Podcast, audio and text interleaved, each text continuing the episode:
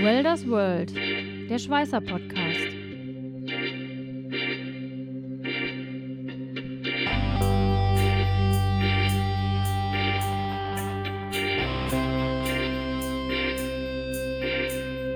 Ein Podcast mit Katharina Röschek, Jörg Ehling und Matthias Schütze.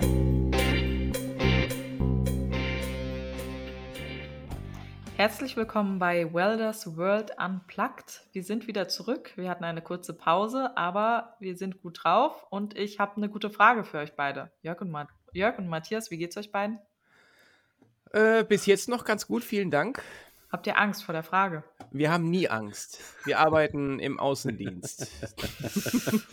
okay, dann kann ich ja direkt. Aber bevor es hier, ich Oh. möchte gerne etwas loswerden. Ich möchte Ja. einen Ausruf an die Nation. Es tut mir leid, oder uns tut es leid, dass wir letzte Woche nichts nichts online gestellt haben. Wir haben wirklich mehrere Anrufe und Anfragen bekommen, was denn da los wäre.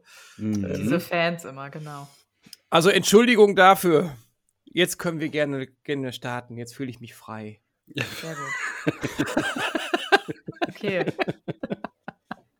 Was mich interessiert und äh, welche Frage ihr mir bitte beantworten sollt, ist, welche Schweißer oder Schweißerinnen beeindrucken euch denn besonders? Ja. Äh, Also, äh, wir müssen ja keinen Namen nicht erwähnen, sondern nur, was wirklich, also wenn wirklich jemand, wo wir sagen, oh, das hat er wirklich gut gemacht, ne? Ja, darf gerne sein. Ja.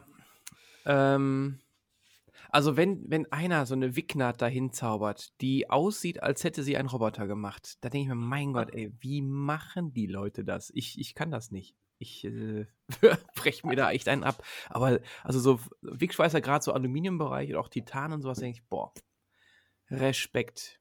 Das ist so das, das Schwierigste, was es gibt, das ist so High Level oder wie? Also Wickschweißen an sich, aber dann auch noch Aluminium. Äh, ja, das schon. Also ich sag mal, ähm, Wegschweißen ist ja so, äh, fangen wir vorne an, äh, beim Mick Max schweißen habe ich einfach nur meine Pistole und halte sie in die Richtung, wo ich äh, schweißen möchte.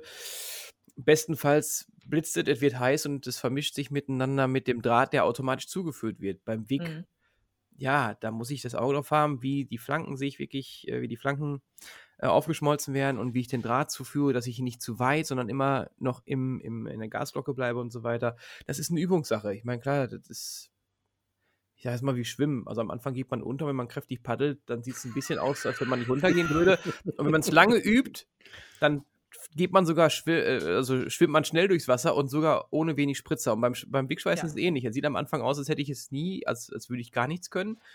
Danach sieht es aus, okay, es könnte halten und dann sagst du, ach guck mal, es hält ja wirklich und irgendwann mal, wenn man es wirklich viele Jahre gemacht hat, sieht man noch, da, da kommt etwas zustande, was wirklich nach einer Kunst schon fast aussieht, dass wirklich so eine regelmäßige Tropfenabbildung ist, dass so eine Schuppung dabei ist. Bestenfalls Mhm. so beim Edelstahlbereich, dass ich da verschiedene Anlauffarben habe und dann mit den Anlauffarben auch noch quasi so kreieren kann und spielen kann, dass es sogar ein, ich sag mal, ich, ich nenne es jetzt mal ganz also ganz groß Kunstwerk entsteht. Ja. Das finde ich wirklich, also da habe ich richtig Respekt vor.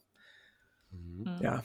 Also, wo ich den Hut vorziehe, ähm, gut, wir dürfen ja keine Namen nennen, aber ähm, ich habe einen Kunde bei mir im Kreis. Ähm, da ist es so, die machen ja verschiedenste Edelstahl-Sachen, also letztendlich auch viel, viel Wick, was sie schweißen, Chrom-Nickelstähle, Geländer, aber auch Gehäuse oder ähnliches. Und da ist es wirklich so, die Schweißer Mannschaft ist relativ übersichtlich. Also ich glaube, das sind sieben oder acht Schweißer, eine Frau dabei. Und ähm, also ganz ehrlich, wie die junge Dame die Nähte zieht, das ist, das ist also wirklich wie geleckt, wie es im Buche steht. Da könnte man wirklich auch sagen, hey, das ist vom Robby gemacht worden.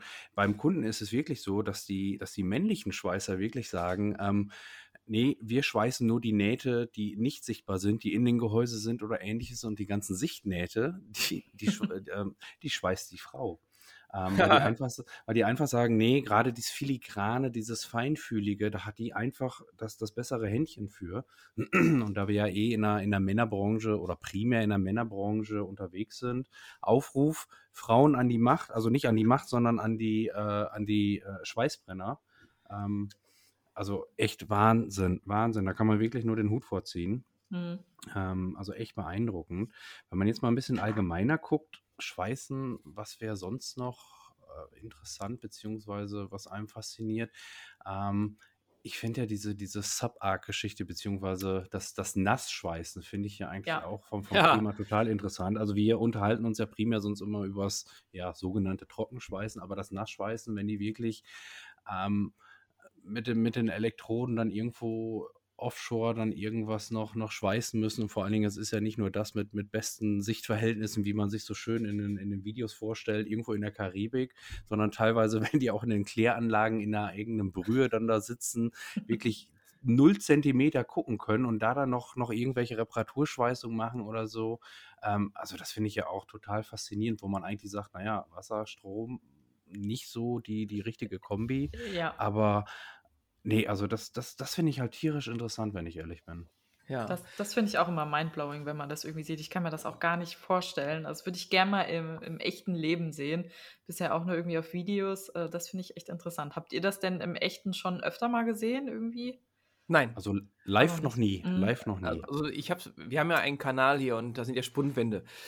Ähm, man hat mitgekriegt, dass da das über die Presse mitgeteilt wurde, dass was repariert werden muss und ähm, dass es zu umfangreich wäre, jetzt äh, irgendwie so eine Art Kammer einzurichten für die paar Nähte dort. Dann geht der wirklich runter und schweißt das unter Wasser. Ähm, aber gesehen habe ich es noch nie. Also Mhm. mal im Fernsehen vielleicht so ein Doku, aber ähm, ich meine, gut, jetzt müsste man mit runtertauchen, um es wirklich live zu sehen. Das, äh, Geht auch. Also wir können ja mal einen Aufruf starten. Hier, wer uns mal einladen möchte, gerne. Ja, ah, das da wäre ich dabei. Definitiv. Ähm, aber nochmal, was ich wirklich bemerkenswert finde, was ich äh, schon viele Jahre her äh, mal gesehen habe, ähm, beim Schweißen ist klar, entsteht die Hitze und das ganze Zeug verbiegt sich und dann gibt es ja die, diese äh, Kollegen, die mit einem mit Brenner einfach das Ganze wieder richten. Ja? Hm. ähm, und dann einfach äh, auf bestimmte Punkte äh, eines Bleches oder eines Bauteils einfach mal ihren Brenner halten und wump ist das Ding gerade oder nicht mehr gebeult. Da hab ich gedacht, Mhm. boah, das ist ja hart. Also das ist Respekt. Ne? Mhm. Also ja, das, Es- das sowas finde ich auch ziemlich cool. Es hat ja im entferntesten Sinn auch was mit Schweißen zu tun. Hm. Ja, es ist ja auch genau das Gegenteil, sag ich mal, dass im Vorfeld, wenn die Teile geheftet werden, dass sie falsch geheftet werden, also mit einer, mit einer anderen Neigung oder ähnliches, dass man genau weiß, okay, wenn der thermische Verzug einsetzt, dass es nach dem Schweißen gerade ist.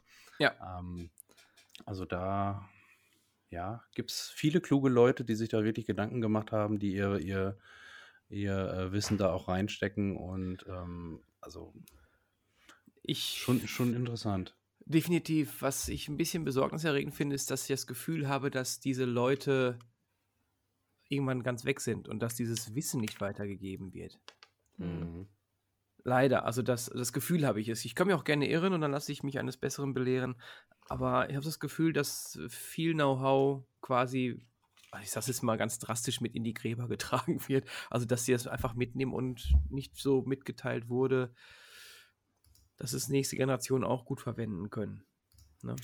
Also brauchen wir jetzt mehr, um jetzt nochmal die anderen Punkte aufzugreifen, wir brauchen jetzt noch mehr ähm, Frauen mit langjähriger Berufserfahrung im Schweißen. Ja, das ist eine schöne Zusammenfassung, Jörg. so, wobei, wenn ich jetzt da noch kurz noch mal drauf, also mir fällt gerade unser Dieter Kotschap ein, der bei uns äh, auch viele Prüfungen macht und auch äh, viel im, im Innovationszentrum unterwegs ist bei uns. Ähm, der hat letztens was MIG geschweißt, wo der, wo der Endkunde eigentlich nur WIG schweißt Hm. Dünnblech, also ganz dünnwandige äh, äh, Rohre und hat da mit einer, mit, mit einem MIG-Prozess am Roboter so eine feine Naht hinbekommen, also natürlich mit einer hohen Geschwindigkeit geschweißt, ähm, dass wir kaum noch Anlauffarben haben, aber eine ganz, also wirklich eine weniger Aufwölbung als bei der WIG-Naht. Boah, Wahnsinn. Also das, äh, auch da habe ich sehr viel Respekt vor, weil dieses Fachwissen, was der Dieter hat, äh, wo wir gerade dabei waren, es wird nicht so viel weitergetragen. Ich weiß gar nicht, ob wir gemeinsam so viel wissen wie er alleine. Wir sollten das auch Ja. noch ändern. Ne? Das stimmt. Mal so ein paar Schulungen bei ihm machen. Ja. Ja, sein Slogan war da ja auch. Es muss nicht immer Wegschweißen sein. Ja. Aber wir mögen Wegschweißen, haben wir jetzt ja auch festgestellt. So. Ja, wir haben da Respekt vor, ja. Also Ja. wenn es einen so hinbekommt, aber wird, es geht ja auch anders. Aber ja, ich habe vor, also für alle die Frage, wo haben wir Respekt vor? Das ist, Ja. ja, schmeißen wir beides in diese Waagschale. Vielen Dank an euch beide. Es war schön, euch wieder. zu hören. Nächste Woche sind wir Ja. auch äh, wieder right on time. Also ich glaube, da läuft alles normal. Und Es wird sehr, sehr viele drauf. Leute beruhigen. Ich muss jetzt dazwischen grätschen, tun wir nicht. Nicht? Wir haben jetzt wieder eine Herbstpause. Nächste Woche Freitag Ui. senden wir nicht. Wir sind am 26. sind wir wieder dabei. Ah, oh Was? je, Mini. Oh nein, es klingelt doch wieder bei uns hier, verdammte Scheiße. Also, Ja. Benny, Andreas, Julian, ihr wisst alle Bescheid. Robinho, vergiss unseren Robin nicht. Das, Oh, ich, ich, hoff, ich hoffe, der verhungert jetzt nicht. Er darf trotzdem kochen, auch ohne unseren Podcast. Das, schm das schmeckt dann nicht. Das schmeckt dann nicht. Dann hören wir uns in zwei Wochen wieder. Oh Mann, Ich freue mich schon. Bis dann. bis dahin. Tschüss. Ciao. Ciao.